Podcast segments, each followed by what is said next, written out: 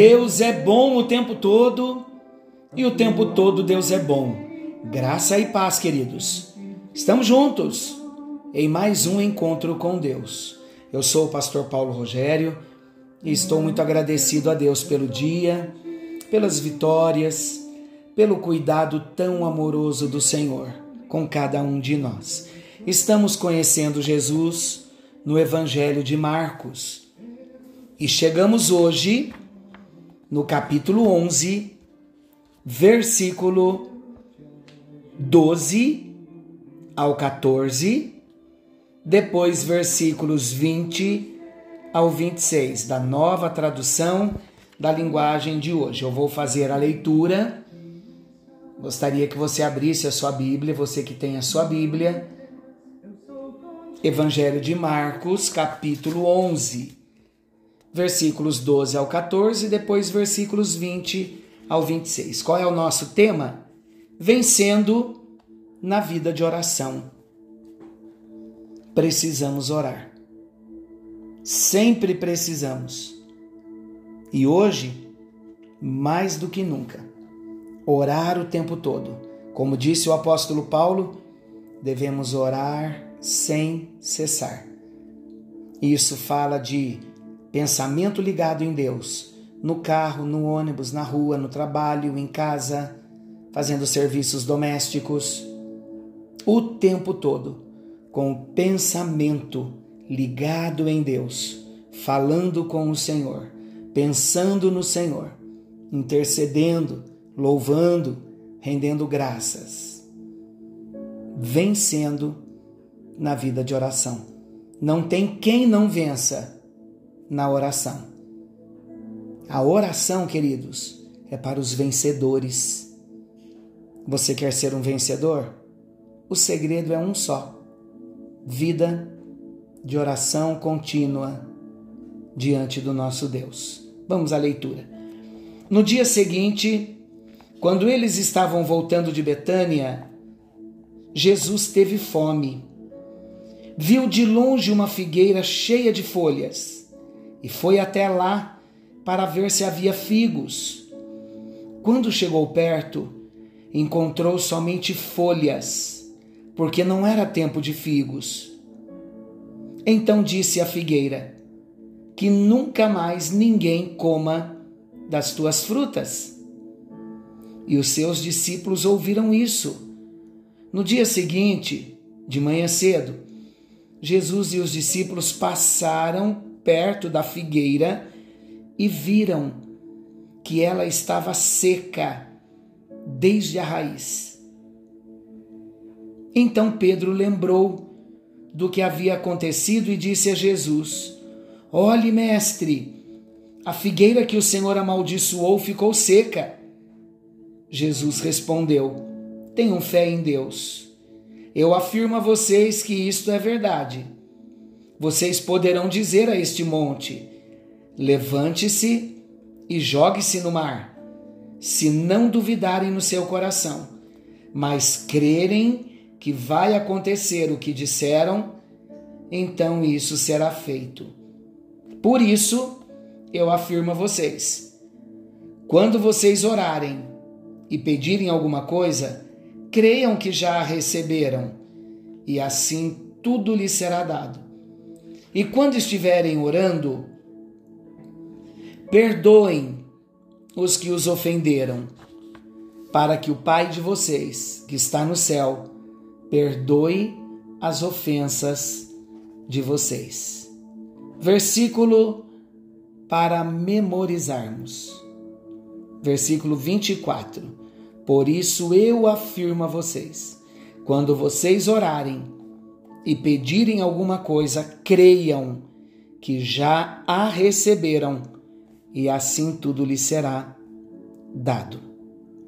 Meus amados, eu quero fazer uma afirmação maravilhosa para mim e para você. Deus deseja responder às nossas orações. Você sabia que Deus deseja responder a cada uma das nossas orações? Nós vamos ver aqui nesse texto como as nossas necessidades podem ser supridas. por intermédio da oração. Vamos aos destaques do texto? O primeiro destaque: uma palavra de autoridade.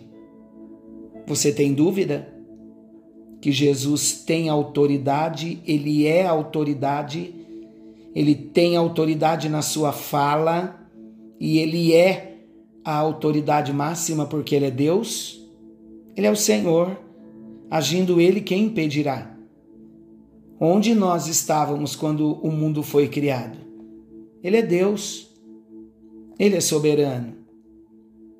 Quando Jesus sente fome, o texto diz, Jesus se aproximou de uma figueira para ver se nela havia fruto. Não encontrando fruto na figueira, então, que Jesus faz? Ele amaldiçoou a árvore para que ela nunca mais desse fruto. Agora, vamos pensar juntos? Parece estranho procurar fruto numa árvore fora do tempo de frutificação. No entanto, veja o contexto. Consta que na Palestina a figueira dá fruto temporão, verde e imaturo, que aparece antes das folhas. E tem um nome específico, chama-se taquish, taquish, e serve de alimento para os camponeses. Agora, preste atenção nisso que é importante. A ausência desse fruto seria evidência inegável da esterilidade da árvore. Isso segundo o novo comentário da Bíblia da Sociedade Bíblica do Brasil, que é um comentário muito fiel aos contextos históricos, culturais. Agora, queridos, Jesus não esperava nenhum fruto maduro. O que Jesus esperava? Jesus queria apenas se alimentar como os camponeses faziam. E não havendo sequer frutas verdes, Jesus chegou a uma conclusão. Ele conclui que naquela temporada aquela árvore não produziria fruto nenhum. Agora vamos mais fundo um pouquinho. Sendo a figueira um símbolo de Israel, Jesus aproveitou para dizer que eles viviam apenas uma religião, mas não possuíam nenhum fruto de justiça. Ali estava atestada a sua esterilidade que Jesus confrontava.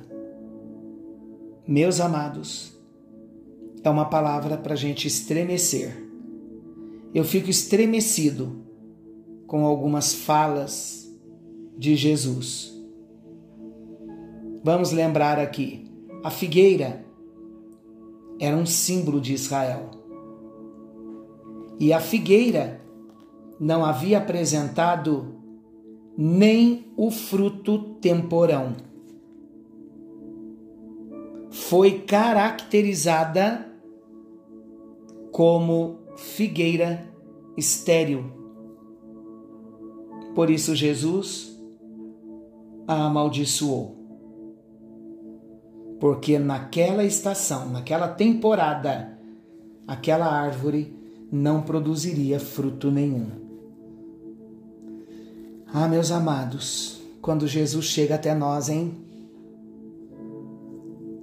Se ele nos olha como figueira, esperando apanhar algum fruto de nós. Ele pode vir? Vamos apresentar a Ele muitos frutos ou nenhum fruto? Qual é a nossa condição no dia de hoje? Qual a minha condição? Qual a sua condição? Como uma figueira? Como uma árvore frutífera? Como um cristão? Como um discípulo que precisa fazer outro discípulo, não apenas pela ordem, porque é um mandamento fazer discípulo, mas porque está no nosso DNA espiritual. Porque o nosso espírito clama pelo que o Espírito de Deus também clama: vidas. Temos frutos na nossa árvore ou estamos secos, afastados, com outros propósitos, buscando a nossa própria glória, buscando a satisfação dos nossos próprios prazeres. Queridos, se Jesus não chegar agora,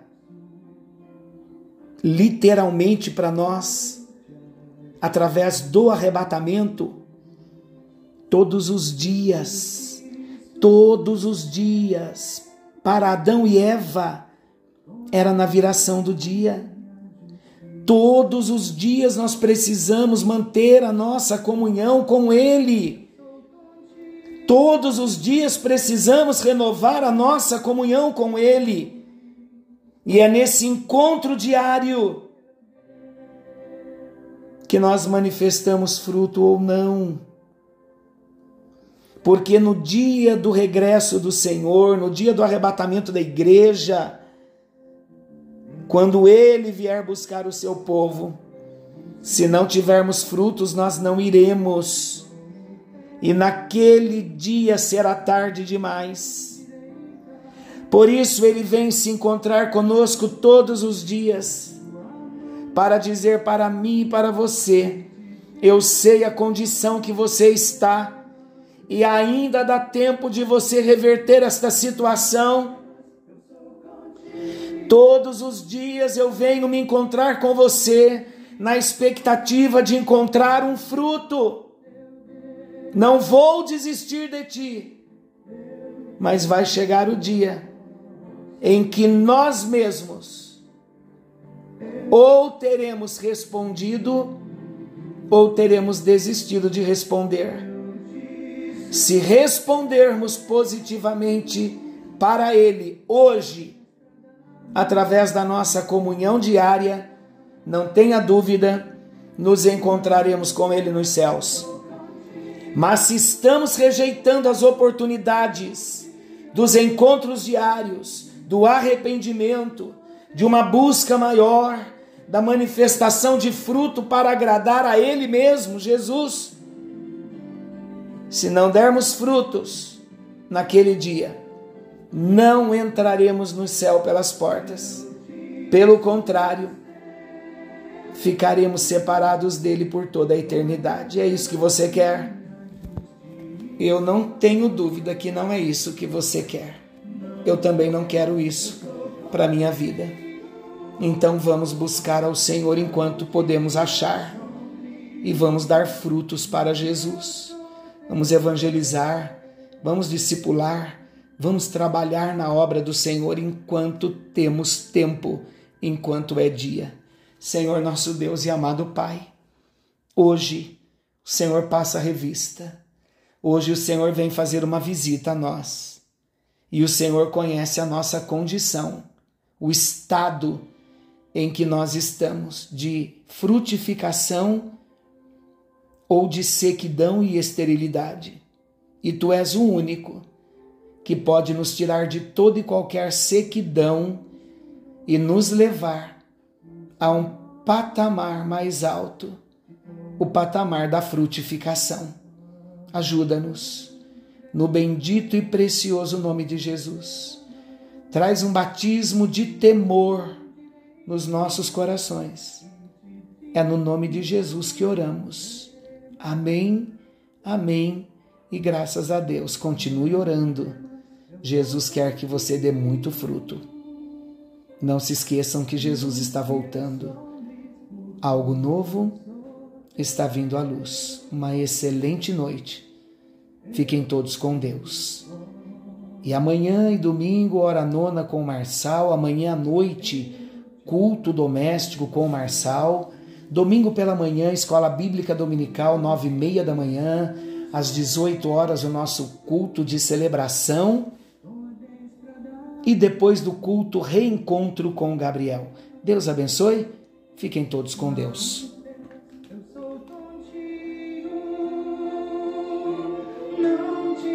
Assombre.